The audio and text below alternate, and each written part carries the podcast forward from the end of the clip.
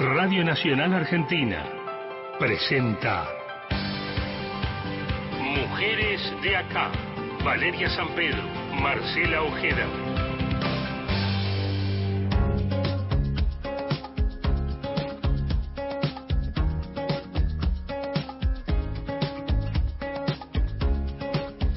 Hola, ¿cómo les va? Muy buen día, bienvenidas y bienvenidos hasta las 11 de la mañana. Buen día, queridísima Vale San Pedro. Buen domingo, Marcela Ojeda, y para todos quienes nos están escuchando hasta las 11 de la mañana nos quedamos haciendo radio, radio feminista, radio con perspectiva de género, eh, sexta temporada y seguimos abordando algunos temas que eh, nos preocupan. Vamos viendo cómo se va modificando eh, alguna realidad a lo largo de los años y otras siguen intactas.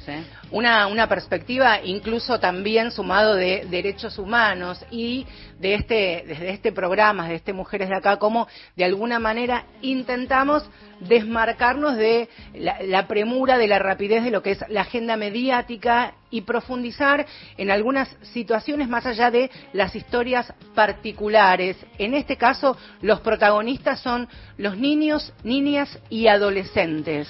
A partir de un debate que se hizo viral y público por una niñita de tres años, eh, cuyos padres de, de guarda provisoria reclamaban la adopción definitiva, toda una cuestión en el foco de una niña, pero también siempre queremos ver eh, el bosque más que el árbol, em, porque realmente hay una realidad que en todo caso puede preocupar y que tiene como las víctimas más vulnerables y a la espera de una familia a miles de niños, niñas y adolescentes. Es importante eh, tener en cuenta que eh, creemos, por supuesto, que adoptar consiste en encontrar una familia para un niño y no al revés, un niño para una familia. Acá estamos hablando de los derechos supremos de los niños, niñas y adolescentes, muchos de los cuales han sido vulnerados de manera sistemática incluso desde el momento de, su nacimiento. Más allá de esta historia particular, por supuesto, no podemos dejar de mencionar lo que ocurrió con la pequeña M semanas atrás, donde también situaciones de, extrema vulnerabilidad vivió, situación hoy que por lo menos está al resguardo a ver qué pasará con ella en el mediano o en el corto plazo. Dos niñas también que fueron abandonadas en, la General Paz, sus padres detenidos, ellas con guarda y por supuesto a cargo del el organismo de protección. No, es, no son estas situaciones extraordinarias ni excepcionales. De hecho, vos también cubriste días pasados eh, un abandono de un niñito. También en la zona de Malvinas Cada una de esas historias eh, exige de parte de las autoridades, primero locales, luego de minoridad y, así, em, la ocupación de entender cuál es el entorno, de este, poder desandar ese camino primero familiar, intentar la revinculación en caso de ser posible, y si no, esta historia que queremos abordar, la de adopción, así de genérico, es un tema tan este, inabarcable en un sentido, porque tiene muchas aristas. Nos queremos enfocar hoy en las fallas del sistema, las fallas de un sistema que hace que pase demasiado tiempo hasta que se determina con qué familia, si está en condiciones, declarar la adoptabilidad y distintas cuestiones técnicas y burocráticas que hacen que pasen muchos días de niñitos eh, y niñitas solas esperando esa familia que nos llega. Estas fallas del sistema, estos tiempos, estas dilaciones e incluso información errónea que circula desde hace muchísimos años y muchísimo tiempo que vamos a intentar, en principio, comprender y poder, por supuesto, bajar toda la información y, y, compartirla de la manera más real y concreta posible. Al primero de marzo de este año, del 2021, según la Dirección Nacional de Registro Único de Aspirantes a Guarda con fines adoptivos, esto es el registro en toda la Argentina, en todas las provincias, hay activos 3.074 legajos de aspirantes. Esto quiere decir matrimonios, parejas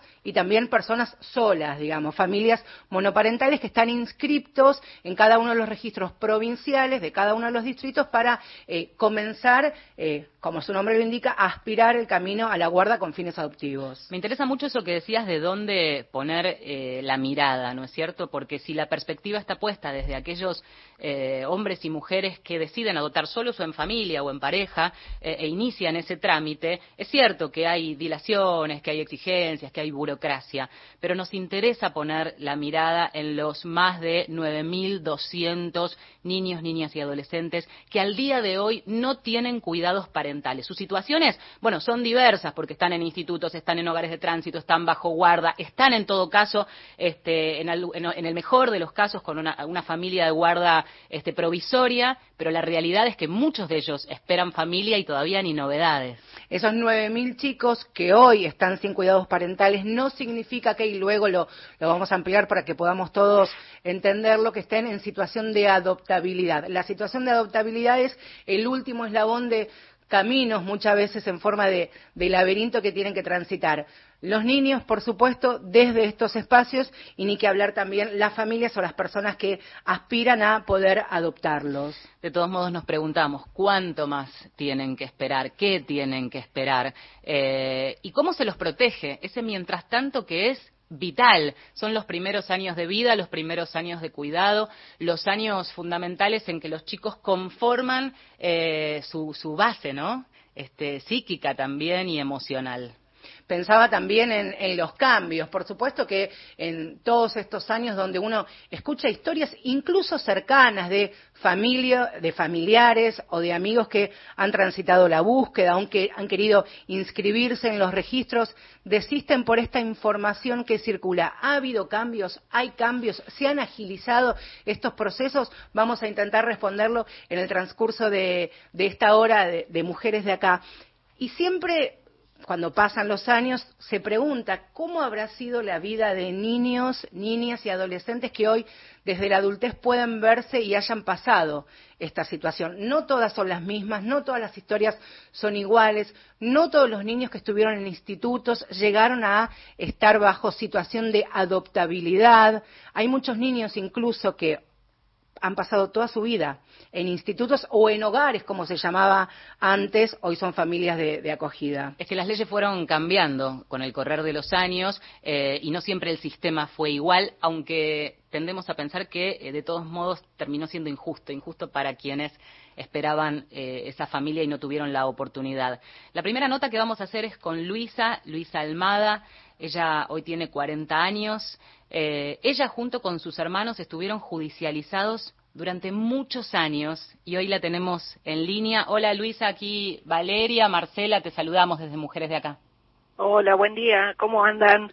Muy bien, con muchas ganas de, compartir tu historia. Primero agradecerte porque es de, alguna manera también abrir el corazón a una historia que nunca hiciste, hiciste pública y que no solo es personal porque también de alguna manera indirectamente este, suma a tus hermanos. ¿Qué edad tenías vos cuando ingresan al, sistema, ahora que se dice judicializados, y por qué ingresan? Eh, bueno, en ese entonces yo tenía cuatro años, eh, nosotros éramos eh, en el año 84 una familia de cuatro hermanos, madre y padre, viviendo juntos, mis padres tenían, mi padre tenía trabajo, mi madre se ocupaba de nosotros, ama de casa, digamos, y bueno, al parecer ellos, eh, la vivienda en donde nosotros residíamos era prestada o estaban como serenos. Eh, cuando se terminó el acuerdo, eh, nos quedamos en la calle, digamos, básicamente. Entonces, eh, en esa situación que mis padres acuden a un juzgado pidiendo un amparo. Entonces, el juez eh, lo que dispone es eh, el ingreso de nosotros a un instituto de menores, en este caso el Instituto Riglo, que se encuentra en Moreno. Eh, mi hermano mayor tenía cinco años, yo cuatro, el que les, me seguía a mí tres, y Virginia, la más chiquita, de dos. No quise dar nombres, perdón, traté de evitarlo en último momento, pero bueno, me salió. Bueno, bueno. Em, o sea que vos con tus hermanos terminan entrando a este instituto. Nos interesa mucho que nos describas cómo era o cómo percibís que era en ese momento. Estabas entrando a un lugar este, que, que, te brindaba y que cómo, cómo resultaba para, para vos y tus hermanos. Eh, bueno, mira, yo lo que te puedo decir, eh, que era lo que yo le, eh, durante las oportunidades que tuve de hablar con Marcela, era que yo tenía como un gris. A mí, después de, eh, de poder recuperar un legajo mío, que yo no sabía que existía, eh, yo más o menos pude ir aclarando cómo fue mi vida, porque yo a los cuatro años eh, fui ingresada al sistema de minoría y familia. Eh, de hecho, yo en mi mente pensé, por los pocos recuerdos que tenía, era que a los seis años había ingresado. Cuando recuperó el legajo, me encuentro con que fue a los cuatro. Eh, yo los primeros que recuerdos que tengo del instituto es en el jardín de infantes. Nosotros hacíamos el jardín de infantes dentro del, del instituto en donde estábamos viviendo.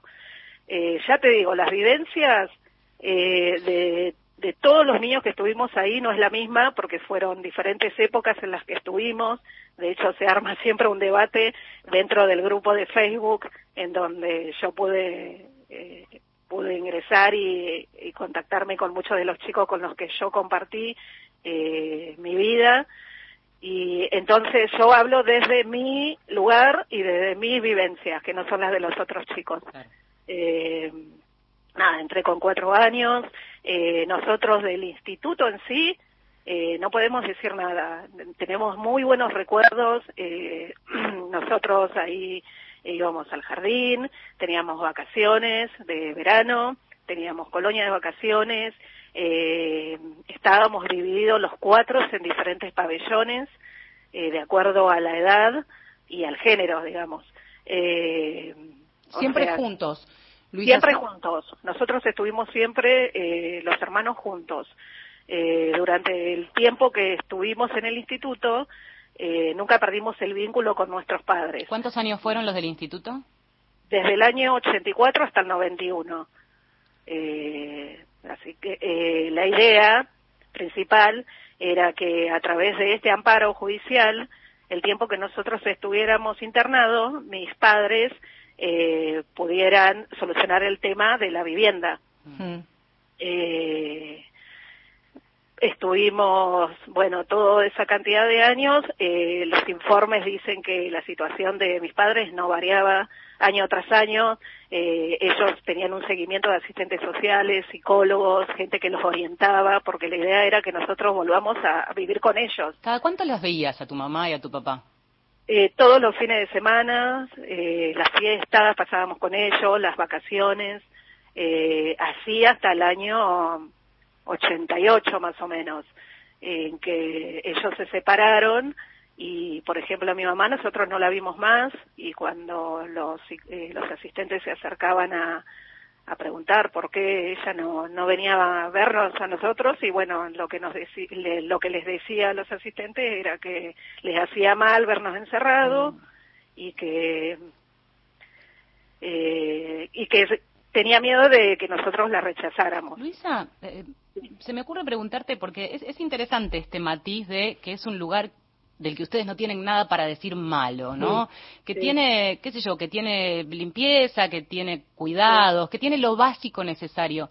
Exacto. Quizás para un chico lo básico necesario sea poco, y me refiero al día a día, a la necesidad de compartir una tarea que no terminaste de entender en el colegio. Había un adulto de referencia cercano, no una coordinadora del instituto que atiende del mismo modo a todos los internos de ese lugar, sino eh, en, en, el día a día, alguien que con quien generar un lazo de, de afecto.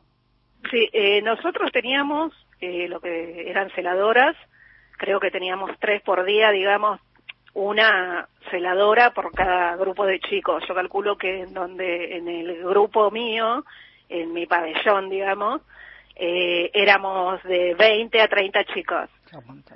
Eh, chicas, sí, éramos nenas. Y eran celadoras. Y bueno, se iban, obviamente, terminaba su turno a ocho horas y venía otra persona. Eh, nosotros dentro del instituto teníamos también apoyo escolar, teníamos psicólogos, teníamos fonoaudiólogos. En ese sentido, bien, digamos.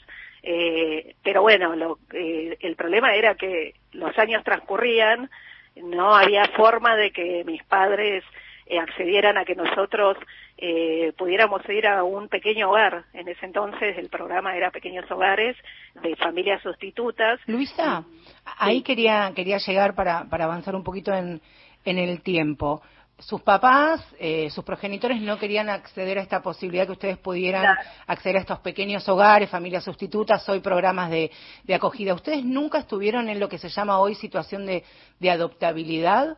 No, nosotros nunca estuvimos por el hecho de que nosotros teníamos vínculo con nuestros padres claro. y la idea era que nosotros, cuando ellos solucionaran su problema habitacional, nosotros pudiéramos volver a estar, eh, digamos, todos juntos. Nunca pasó eso. Nunca pasaba, o sea, los informes eran siempre los mismos.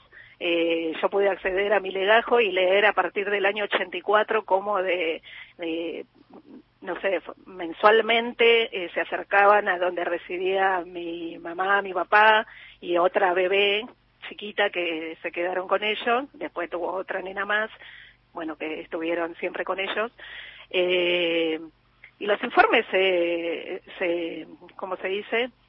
Eran siempre los mismos, eh, no había forma de que ellos salieran de su situación, incluso les habían dado un subsidio para vivienda y el dinero no se destinó para lo que para lo que estaba destinado. ¿En qué momento la justicia, el juez, que en definitiva tenía la patria potestad tuya y de tus hermanos, decide que es hora de, darles una oportunidad distinta y salir de ese instituto de menores y eh, asignarles un hogar? Un hogar, digo, con una familia que en todo caso pudieran establecer un vínculo más directo. Juntos. El, tema era así. Eh, la, asistente, la asistente social eh, siempre les sugería a mis padres que era mejor que nosotros estuviéramos con una familia, que la idea no era que nosotros nos pasemos un montón de tiempo dentro de un instituto, que nosotros teníamos que estar dentro de un seno, del seno familiar y se les sugería esto y bueno, ellos siempre la negativa, que no, que no, que no, y, pero tampoco hacían nada para cambiar su situación. Eh, yo entiendo que, no sé, eh, puede ser complicado, eh, no sé, acceder a una garantía propietaria para poder alquilar, que es difícil porque era una, éramos una familia numerosa, pero durante un montón de años eh, la situación no variaba y yo creo que eh, el juez podría haber dispuesto él que nada, porque vamos a estar consultándole a los padres cuando los padres primero no están haciendo nada por cambiar su situación y segundo se están negando que nosotros podamos estar con una familia sustituta y manteniendo el vínculo con ellos. Y bueno, eh, finalmente en el año 88 yo veo que hubo una medida de un juez que dispone que nosotros seamos eh, trasladados a un hogar, al programa de eh, pequeños hogares, pero bueno, no sucedió.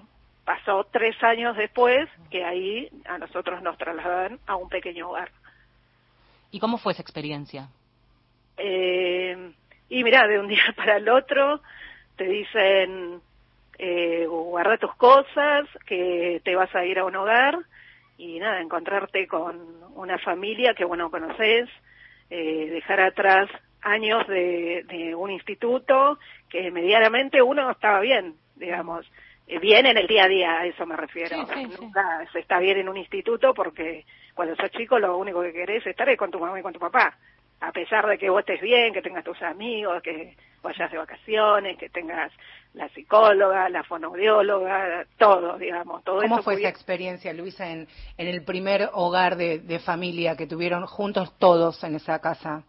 Eh, bueno, nosotros, eh, el instituto estaba en Moreno, nos trasladan a Merlo, eh, ya de movida tuve que cambiarme de colegio. Eh, yo eh, iba al colegio en Paso del Rey y tuve que cambiar a un colegio de Merlo. ¿Qué edad tenías, te acordás? 11 años. 11. En el año 91.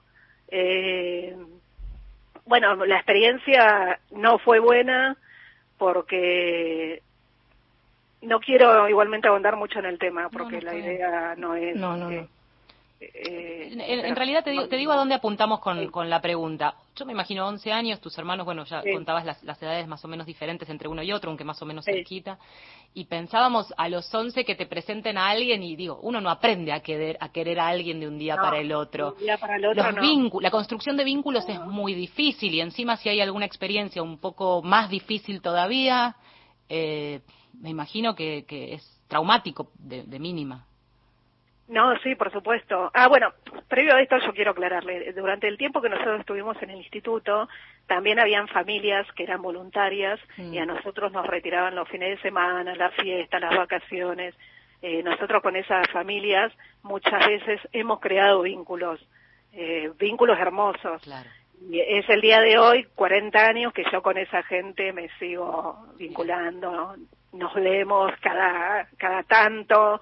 Eh, hay gente que me quiso mucho, que yo quise mucho y Pero bueno, eh, ya te digo, eh, hubo una familia que estuvo más o menos a los ocho años mío, eh, que nos retiraba a nosotros, y un día hubo un problema de, en la caldera, digamos, un problema de agua. Y le piden a todas las familias, nosotros creo que habíamos salido, no sé, por decirte, para las vacaciones de, eh, de verano, para pasar unos días con esta familia le pidieron por favor a esta familia si nos, nos podía tener durante un tiempo más porque tenían que solucionar el tema del agua. Pasaron cuatro meses y nosotros eh, estuvimos con esta familia y, y bueno, uno genera un vínculo. ¿Cómo no? Bueno, eh, los vimos un tiempo más después de esos cuatro meses, varias visitas que nos iban a buscar para los fines de, de semana y después de la noche a la mañana el vínculo eh, se corta entonces, yo sabía que todos los viernes, tipo 6, 7, ellos nos venían a buscar. Entonces yo digo, ¿qué pasa? Que están pasando varios fines de semana y me mandaban con otras familias, ¿viste? Claro, un día me acerco a la entrada, que era eh, a donde ellos eh, se anunciaban y hacían todo el trámite para retirar a los niños, y bueno, me decían que los asistentes sociales y, los psicólogos les habían impedido que, que nos volvamos a ver. ¿Por qué? No sé. La idea era no, no crear vínculo. ¿Qué era lo que más necesitaban? Era lo que más, más que queríamos y necesitábamos, obviamente.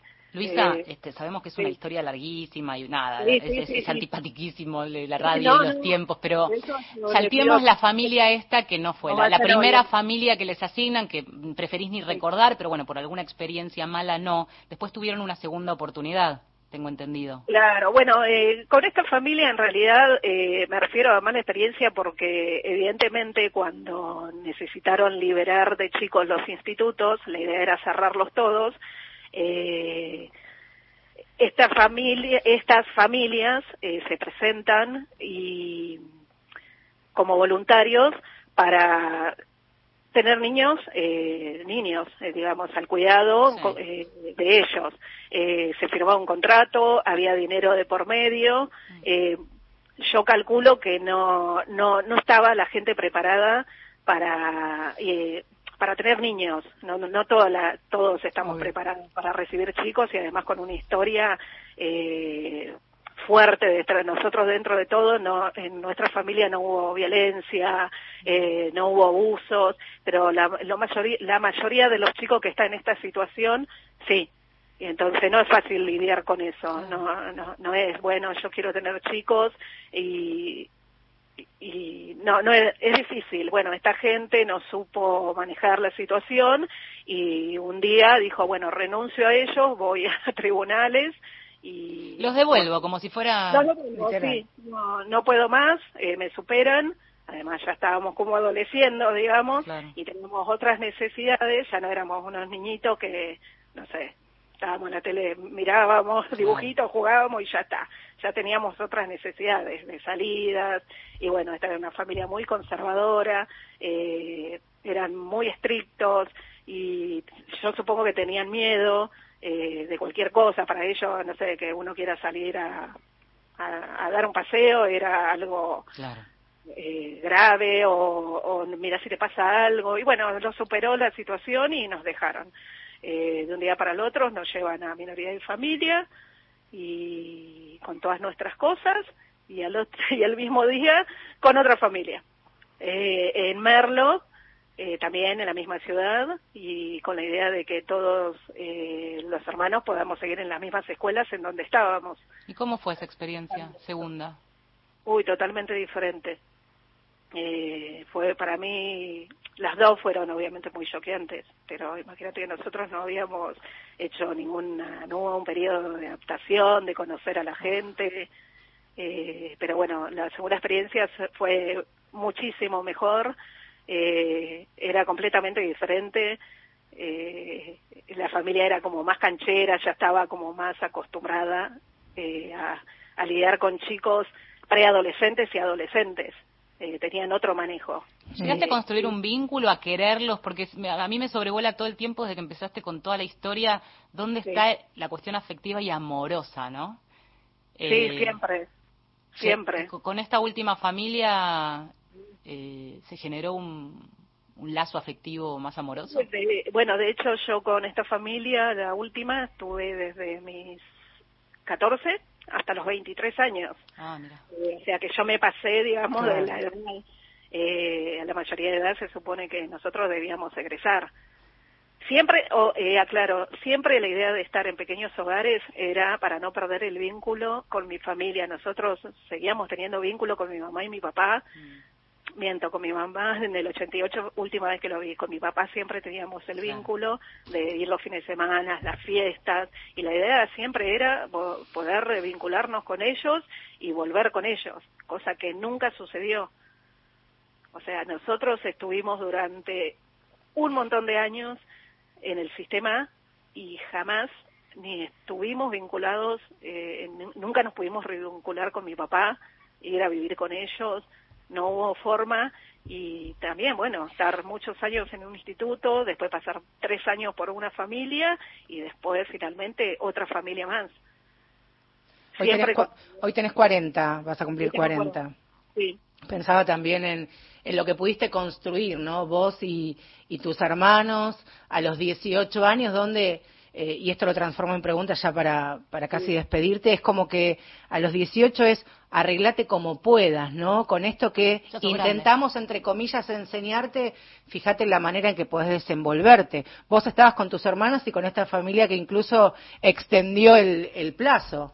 Totalmente, porque yo seguía eh, terminaba el secundario y además trabajaba. Entonces la idea era, mientras ustedes trabajen, y, o sea, por lo menos conmigo, yo había armado, hecho un buen vínculo, digamos, y entonces por eso es como que se pudo extender más eh, el tiempo que yo estuve. Pero bueno, también un poco me negaba, vos imagínate con 18 años, vale. el tipo está preparado para no sé, tener un trabajo y poder pagarse un alquiler. Luisa, antes de despedirte, eh, yo me imagino siempre que nos están escuchando, en este caso nuestro público objetivo, me imagino del otro lado, es aquellos que están pensando en la posibilidad de adoptar. Y otra vez volvemos a apelar a aquellos adultos que tienen que tomar una decisión que no solo es la cuestión de tener un hijo, sino de dar amor y darle la oportunidad a niños, niñas y por qué no adolescentes. ¿Qué les dirías? Digo, en esta cuestión de esto de, de cuando se anotan en el registro de decir me anoto hasta un año o dos y no chicos más grandes? ¿Qué tienen que tener y qué necesitan los niños? ¿Qué nos podrías decir a partir de tu experiencia aquellos que estén escuchando? Yo creo que el tema de la adopción eh, nace, digamos, de la necesidad de tener un hijo y yo creo que eh, la adopción debería nacer de la necesidad de sacar un chico de una situación dolorosa, de brindarle amor, eh, está bien, yo entiendo, es más fácil criar un bebé de nacimiento y amoldarlo a, a cómo sos vos. Es complicado eh, los, los que van a adoptar y que son los mínimos, los que quieren niños grandes o grupo de hermano incluso. Eh, nada, si ellos tienen amor, tienen amor para dar a un nene chiquito, a un, a un grupo de hermanos más grandes, eh, pueden ayudar a sanar a esos chicos, a, tratar de que ayudarlos a superar situaciones dolorosas. Eh, yo creo que eh, no todo el mundo está preparado. Se tiene que hacer una evaluación eh, bien profunda. Eh, yo conozco gente que, que, que estuvo en la lista de adopción y cuando le dieron un chico de 14 años lo devolvió. Hmm. Porque no entienden que detrás de ese chico hay una historia atrás. Y que debe ser respetada no, te van a entregar un señorito inglés, olvídate. Vienen chicos con, con muchos problemas eh, de abandono, de abusos, de, de, de todo tipo. Pero si vos tenés amor para brindar, vas a tener amor para brindar a un, o a un grupo de chicos grandes.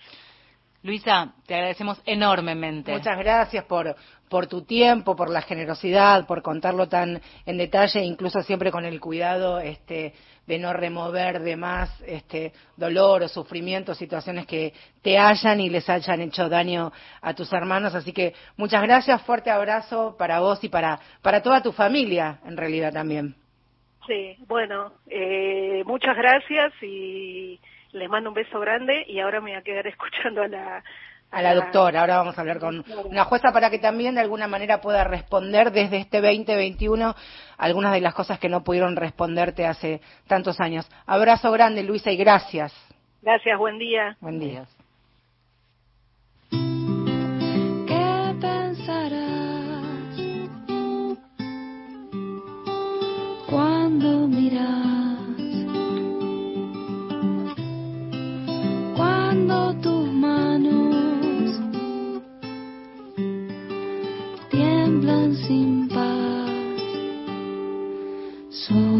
Soltando el miedo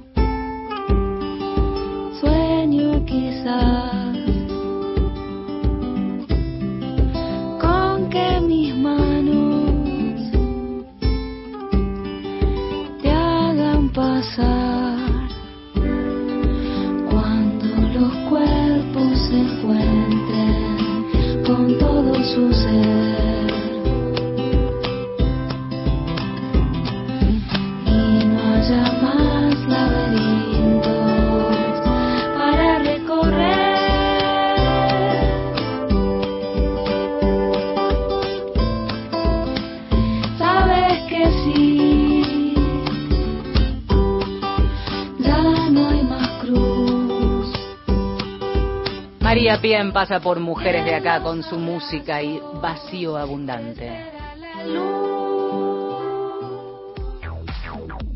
Domingos, de 10 a 11. Mujeres de acá, con Marcela Ojeda y Valeria San Pedro. Lo que llega. Estación Piazzola. Víctor Hugo. Mis viejos no tuvieron una vida fácil y siempre se esforzaron para que yo tenga una vida mejor. Mi sueño es tener una casa y una familia. Y por eso, que hoy tengo mi trabajo, siento que estoy cada vez más cerca de lograrlo. Yo creo que la asignación universal por hijo fue parte de mi vida y de mi camino hasta acá. Soy técnico electrónico y trabajo en la central hidroeléctrica de Cinco Saltos. Asignación universal por hijo. Igualando oportunidades. ANSES. Reconstrucción Argentina. Argentina Presidencia. Presencia indígena en Radio Nacional. Los pueblos indígenas se ven reflejados en la agenda de la radio pública. Las y los trabajadores que integramos el área de pueblos indígenas trabajamos la comunicación con enfoque intercultural. A través de la red de emisoras de Radio Nacional emitimos contenidos, informes para los panoramas nacionales y podcast sobre las cosmovisiones y actualidad de los pueblos indígenas.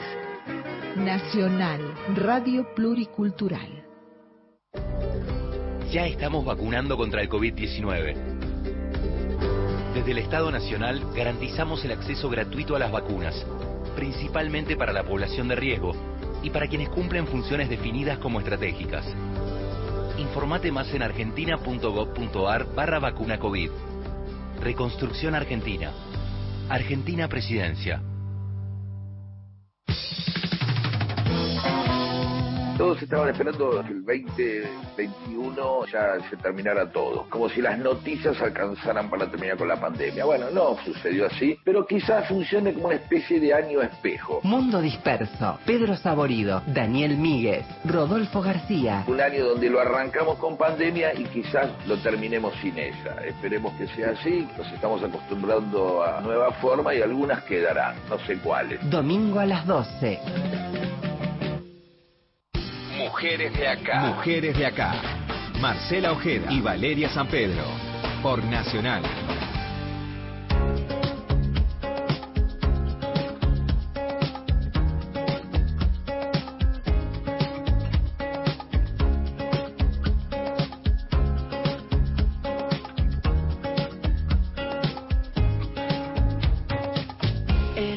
Seguimos hasta las 11 de la mañana en Mujeres de Acá. Hoy el tema, después de un testimonio Demoledor, muy valiente, por otra parte, de Luisa, quien escuchábamos hace un ratito nada más, con su historia de vida. Cómo a veces las historias de vida, aún en el tiempo y con las diferencias, decíamos cómo fue cambiando la ley a lo largo de los años, mejorándose definitivamente, pero cuánto falta todavía, pone en evidencia las fallas de un sistema que tiene deudas históricas, con ya nuevos niños, niñas y adolescentes. Y por supuesto, las historias contadas en primera persona son, y, y si me permite la redundancia, son personalísimas, intransferibles y por supuesto tienen el peso específico de estar escuchada por una protagonista que fue niña, que fue adolescente, que fue una mujer joven y hoy es una mujer adulta que en todos los estadios de su vida transitó junto a sus hermanos por esa situación de niña institucionalizada que nunca pudo estar en lo que hoy se conoce como situación o declararse en situación de adoptabilidad. Nuestro programa no tiene que ver con contar cómo funciona la formalidad del sistema. Ya se sabe que existe un registro único de aspirantes a guarda con fines adoptivos.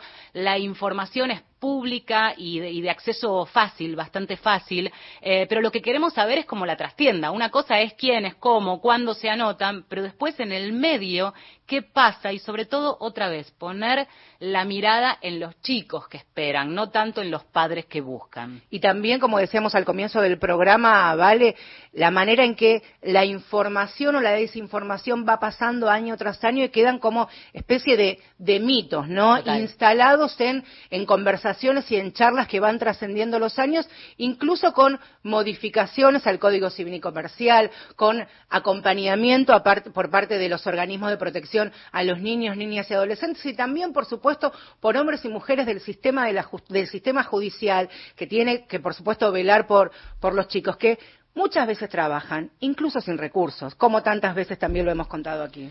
María Victoria Fama es jueza de familia, es profesora adjunta regular de la Facultad de Derecho de la UBA, es titular del Juzgado Nacional de Primera Instancia en lo Civil número 92, con eh, jurisdicción en la ciudad de Buenos Aires. María Victoria, buenos días. Marcela y Valeria, te saludamos. Hola, ¿qué tal? Buenos días, ¿cómo les va? Gracias por atendernos y por permitirnos, eh, a través de tu mirada, entender un poco este sistema judicial que eh, a veces por falta de recursos, o vos nos dirás por qué, eh, tiene a, a- los chicos esperando más de lo que uno querría, ¿no? O no dar la respuesta urgente que quizás necesitan o se merecen. Eh, sí, bueno, primero quiero agradecerles por, por la oportunidad de poder conversar eh, con ustedes y, y, y en un punto de esto que estaban diciendo recién, de, de intentar derribar algunos mitos, ¿no? En, ton- en torno a la adopción. Escuché la historia de Luisa, la historia de Luisa es desgarradora y, y, creo que corresponde a un sistema donde se ejercía directamente violencia institucional, ¿no? Eh, con, con relación a niños, niñas y adolescentes. Eh, es como la demostración de, de un sistema que afortunadamente fue, fue reformado por la ley 26071 y por todas otras reformas que además no solamente tuvieron que ver con, con- cambios normativos, sino creo yo con, con cambios en quienes en quienes estamos atrás del destino de los niños, niñas y adolescentes. La mirada que tenemos hoy en día, tanto desde las autoridades administrativas como de la autoridad judicial, es muy diferente a la que se tenía eh, en esa época. Yo tengo casi la edad de Luisa, un poco más, eh, no mucho, y hoy sería impensable una situación como la de Luisa. Hay otras situaciones donde también se, se evidencian demoras, pero, pero eh, de, de tales características en una indefinición jurídica de ese tener, de, de ese tenor hoy, hoy realmente sería impensable. Y también me interesó escucharla a ella porque es una muestra de, de lo que llamamos resiliencia, ¿no? De cómo alguien, pese a una historia dura, puede, puede salir adelante, que es lo que muchas veces le, les decimos a los niños y niñas que son parte del sistema, incluso a los adolescentes que por ahí no pueden ingresar con una familia por distintas circunstancias. Eh, yo no sé co- qué es lo que quieren ustedes que, que empecemos a conversar, estoy A ver, dispuesta Con- a contanos las distintas situaciones las judiciales, las distintas situaciones judiciales en las que puede estar un niño o niña mientras espera este, familia, como, como si hubiera una especie de este catálogo de posibilidades según la situación eh, de vulnerabilidad que atraviesa o de dónde viene y entra al sistema. Sí, en realidad no, está- no hay tanto catálogo de posibilidades, eh, solamente existen hoy en día dos alternativas. Eh, niños que, que van a familias de acogimiento, pero esto solamente es para los niños muy pequeños, es decir, hablamos de niños con meses de vida, eh, apenas salen del hospital, si eh, no existe, no están dadas las condiciones para el egreso con la familia de origen o nadie los reclama, que a veces ocurre, son la menor cantidad de casos, pero a veces ocurre, estos niños van a una familia de acogimiento porque cuando se trata de niños tan pequeños, a ver, y digo esto para aclarar, en todos los casos los niños necesitan el afecto del uno a uno, no hay duda, pero cuando se trata de bebés, de niños tan pequeños, es muy difícil sostener su estadía o su residencia en un hogar con otros niños porque el cuidado o el uno a uno que requieren incluso es más intenso que en cualquier otra situación, como lo sabe cualquier persona que se vincula con niños o adolescentes. No es lo mismo la independencia tiene un niño a partir de los dos años que la, la situación de un bebé. Entonces, estos niños pequeños pasan a familias de acogimiento. Y luego, estas familias de acogimiento, en realidad, esto también es un tema, el Estado está tercerizando el cuidado de estos niños porque dependen de ONGs, no existen eh, familias de acogimiento que trabajen en forma directa con, con, con, con, el Estado, por lo menos no en el ámbito de la Ciudad de Buenos Aires, y esto hace que se tercerice el cuidado de los niños, que también es una discusión fuerte eh, que por ahí no se excede, que, que, tiene que ver si el Estado puede o no delegar este cuidado. permitime, una repregunta acá. ¿Cuánto tiempo, entendemos que es poquito tiempo como para que rápidamente la justicia este, asigne una familia de guarda definitiva? Eh, ¿Hay un tiempo establecido y por qué se exceden esos tiempos muchas veces? Eh, primero, eh, ya, ya te contesto esto, y el resto de los niños pasan a hogares. ¿Sí? Es decir, ya a, a, residencias donde hay más chicos y comparten eh, con otros niños y hay otro tipo de cuidados diferentes que tienen que ver un poco con lo que mencionaba Luisa de lo que había atravesado. No existen hoy los pequeños hogares, eso no existe. Lamentablemente, ¿eh? lamentablemente podríamos, poder, a mí me parece que en muchos casos sería una buena solución, pero hoy tenemos o familias de acogimiento hogares. ¿Qué pasa con las familias de acogimiento? En las familias de acogimiento los niños están cuando son muy pequeños y son aquellas situaciones en donde en principio se entiende que va a haber un egreso rápido, sea o un regreso con la familia de origen o un egreso con situación de adoptabilidad. La mm. experiencia, digamos, demuestra que en general a lo sumo pasan seis meses en donde el niño egresa de esta familia de acogimiento. Mayormente, digo, esto habría que hacer estadísticas, UNICEF las tiene y creo que en los últimos años han cambiado, pero mayormente egresan con una situación de adoptabilidad y son dados en guarda a personas inscritas en el registro de adoptantes. ¿sí? Luego de la guarda viene la adopción, etcétera. ¿Qué pasa en aquellos casos? Entiendo que la pregunta viene por aquellas situaciones donde se excede el tiempo de los niños en la familia de acogimiento y los niños transcurren más de un año y demás. En principio el sistema está previsto para que esto, digamos, eh, eh, la situación está prevista para que esto no ocurra, de manera tal que el niño cuando, cuando eh, ya se ve que, o se advierte que pueden transcurrir más tiempo, se, en general se los deriva desde el mismo sistema de protección integral a un hogar.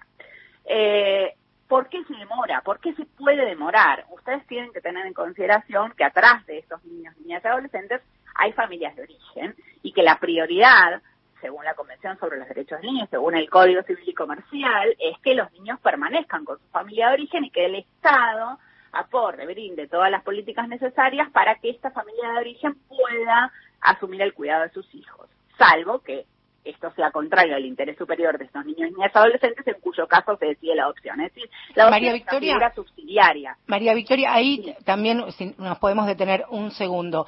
Eh, acerca de intentar revincular al niño, a la niña o al adolescente con su familia de origen, con su familia extensiva, con algún referente cercano.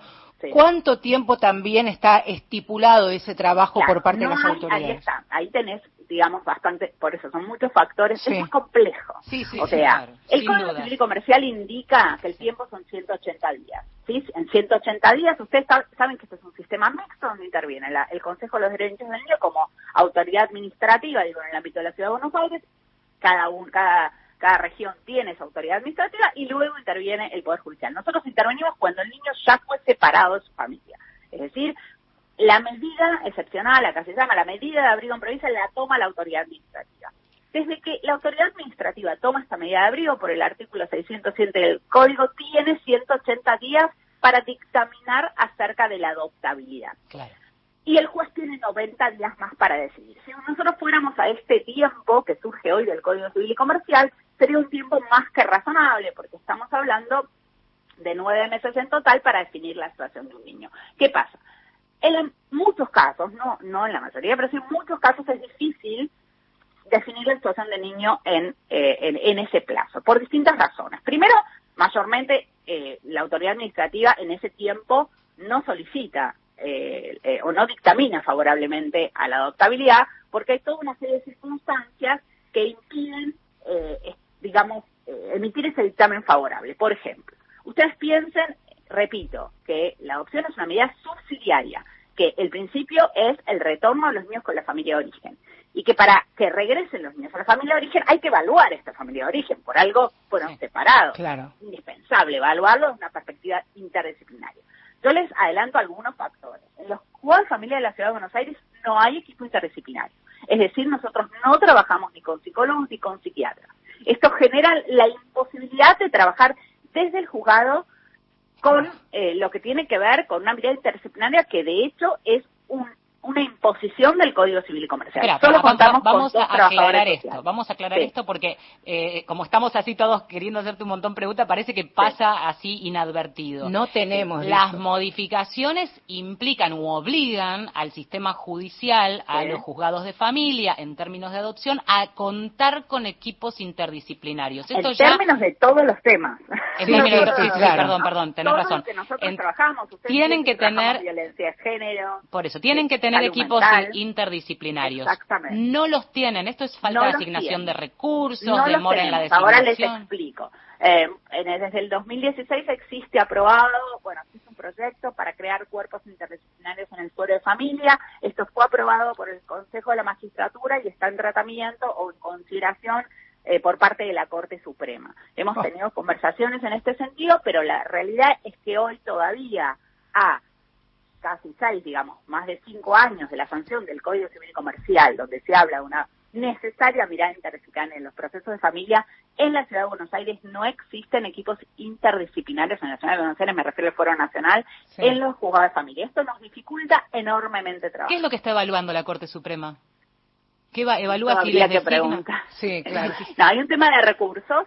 eh, la, la respuesta es la falta de recursos, pero bueno, yo no no, no la No, puedo bien, responder porque eso habría que preguntárselo a, a los miembros de la Corte Suprema. Claro. Pero de- en definitiva estamos con esta, esta es una primera gran dificultad, no solamente en materia de adopción, piensen, repito, nosotros trabajamos Sí, temas de violencia de género, temas de revinculaciones paternofiliales o maternofiliales, temas eh, vinculados con salud mental, internaciones, adicciones, o sea, la pro- nosotros tenemos un promedio de 5.000 expedientes en trámite por juzgado en la Ciudad de Buenos Aires, o sea, ustedes entiendan que, eh, y, de, y de estos 5.000, eh, ha- hay por ahí 15 que son de niños en situación de eh, privación de cuidados parentales y que por ende están en hogares o en instituciones. Qué difícil estamos- determinar las urgencias. ¿no? No, y estamos hablando, quiero insistir con esto, radio, la radio pública María Victoria, una radio que se escucha en todo el país. Estamos hablando de la ciudad autónoma de Buenos Aires, el distrito más rico y con más recursos de todo el país. En la semana y cuando armábamos este este programa, este Gustavo, nuestro productor, hablaba con una colega tuya de, de la provincia de, de Tucumán. También le contaba que acerca de los recursos, incluso a veces tenían que notificar o llamar a familias que vivían en el monte tucumano y que por falta de recursos de esa propia familia que tenían que pagarse sus boletos en colectivo o en ómnibus, incluso muchas veces pasar una noche en, en la ciudad más cercana, les era imposible. digo. Notificar. Bueno, a notificar. en un punto nos pasa lo mismo porque, a ver, primero aclaro que lo que pasa es que nosotros no dependemos de Ciudad de Buenos Aires, ustedes saben que nosotros somos fuero Sí. nacional, esa discusión trapazo, no me voy a meter en esto, pero eh, digamos, los recursos son nacionales, en, en definitiva dependen del Consejo de la Magistratura Nacional y de la Corte Suprema, y no, no dependemos de, este, de, de lo local. Pero bueno, sí, como vos bien decís, obviamente no son las mismas las carencias en la ciudad de Buenos Aires que en provincias donde además tenés una población rural mucho más vulnerable, pero a nosotros también nos pasa, porque uno de los grandes problemas que hoy tiene, me parece a mí, la justicia de familias en, en- en la Argentina en general, en la ciudad de Buenos Aires sobre todo, es la, la centralidad, es decir, todo pasa por eh, eh, dos manzanas cerca de tribunales, cuando la gente necesita que la justicia se acerque a ellos. Totalmente. Digo, la territorialidad, la descentralización, me parece que son deudas fundamentales que nosotros tenemos para poder acercar la justicia a la gente, porque la- la- el fuero familia, que, que es, es el fuero más sensible, es el fuero que trabaja las, María Victoria. Las cuestiones más, más sensibles y más humanas. Y la verdad es que es cierto, que la gente no tiene plata para pagarse el colectivo para Pero ni hablar, ni hablar. Te queremos aprovechar, estamos sobre... muchas cosas, Estamos sobre... No, no, ya... es No, que pero te queremos aprovechar. aprovechando. te queremos aprovechar y te proponemos lo siguiente. Tenemos agendadas, a- anotadas preguntas, Sí, hacer dale. una especie de ping-pong con respuestas Dale. Cortitas, digamos. Entendemos que esto es súper complejo y por eso nos Sí. enfocamos en específicamente estas cuestiones y nos fueron surgiendo a lo largo de la semana algunas preguntas puntuales. ¿Te parece? Vamos con eso una y una. Dale, dale, perfecto, perfecto. Hay algunas de las cosas que escuchamos y que incluso muchas veces repetimos hasta que podemos entender y comprender el sistema. Hay tantos chicos en la calle y tantos que quieren adoptar. No. ¿Por qué? Porque en, re- en realidad si vos vas a ver oferta-demanda, lo que, y lamento decirlo así, por Sí, favor, sí, es se entiende. un ejemplo Sí, espantoso. claro, Eh, los niños, eh, si vos vas a las estadísticas del RUAG e incluso de DNRUA, eh, el 90% de las personas que se inscriben para adoptar prefieren niños menores de dos años, un año. Los niños o niñas que eh, están en situación de adoptabilidad mayormente, con situación de adoptabilidad declarada, y yo te puedo dar ejemplos de mi juzgado, hay 14 niños con situación de, de adoptabilidad declarada, firme, incluso desde hace tiempo, que nadie quiere adoptar y con convocatorias públicas. ¿Por qué? Porque tienen cuestiones de discapacidad, porque son, por ejemplo, dos niñas víctimas de abuso sexual. Es un tema que hay mucha resistencia a poder, eh, in- a- digamos, ahijar a niños con estas características. Y luego son dos grupos de cinco hermanos que no pueden ser separados por distintas circunstancias y porque realmente tienen un vínculo fraterno muy fuerte porque además es el principio según el Código Civil y Comercial. Entonces, eh, estos niños que, eh, que hoy están para, para, con declaración de adoptabilidad y para ser adoptados, nadie quiere adoptarlos. A ver, por razones también legítimas, no todo el mundo puede asumir el cuidado de cinco niños, pero lo que decía Luis en este sentido es no son los bebés, el problema no son los bebés, porque que- los bebés enseguida se, se resuelve la situación. El Claro. tema cuando las historias son complejas. Según el registro nacional tenemos apuntado, siempre vamos a hablar de números genéricos porque esto es dinámico, Ujú. más de 3.350 eh, adolescentes entre 13 y 17 años. Mi pregunta puntual tiene que ver. ¿qué pasa con los adolescentes cuando llegan a la mayoría de edad? ¿Les suelta la mano el sistema? ¿Qué pasa con ellos? Mira, en teoría, nosotros desde el 2017 tenemos una ley, que es la ley 27.364, que es una especie de ley que, digamos, que diseña un programa de acompañamiento para, para el egreso de jóvenes sin cuidados parentales. De manera tal que esta ley implica toda una serie de pasos, eh, eh, subsidios y demás acompañamientos. Debería esta ley, debería esta ley aplicarse. Mi experiencia práctica demuestra que es relativa la posibilidad de, de- de inserción de estos de estos adolescentes luego en el sistema. No es que los hogares los echen de un día para el otro. Creo que no conozco hogares que a los chicos a los 18 la- años le digan te vas. Lo que pasa es que hay toda una serie de condicionamientos. Ustedes entienden que muchos de estos chicos por ahí están en primero o segundo año del secundario porque tienen una eh, un atraso en su escolaridad y tienen dificultades diversas que hacen muy difícil luego poder insertarse en un mercado laboral. Ni hablar. Lo que pasa es que el- si el Estado se hace cargo, porque si estás en pleno estudio, todavía no conseguiste trabajo, casa no tenés y el Estado te suelta la mano porque ya llegaste a la mayoría de edad, entramos ahí en otro, en otra problemática. Es que el problema de la adopción es un problema vinculado con la pobreza, con la vulneración de derechos y con un Estado, no diría ausente, pero sí deficiente en su intervención. En los países donde no existe, donde digamos, donde no tenés situaciones de pobreza, no existe la adopción. Van a adoptar, van a adoptar otros países, a los países del tercer mundo, digamos, que parte del mismo sistema.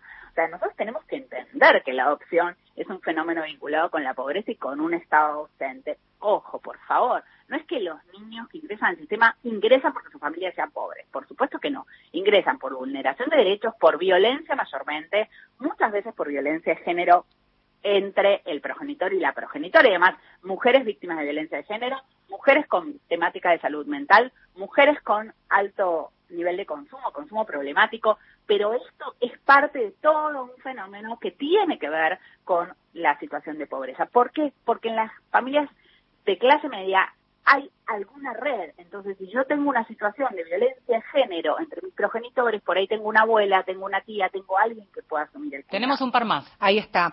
Eh, las familias en tránsito, ¿pueden adoptar?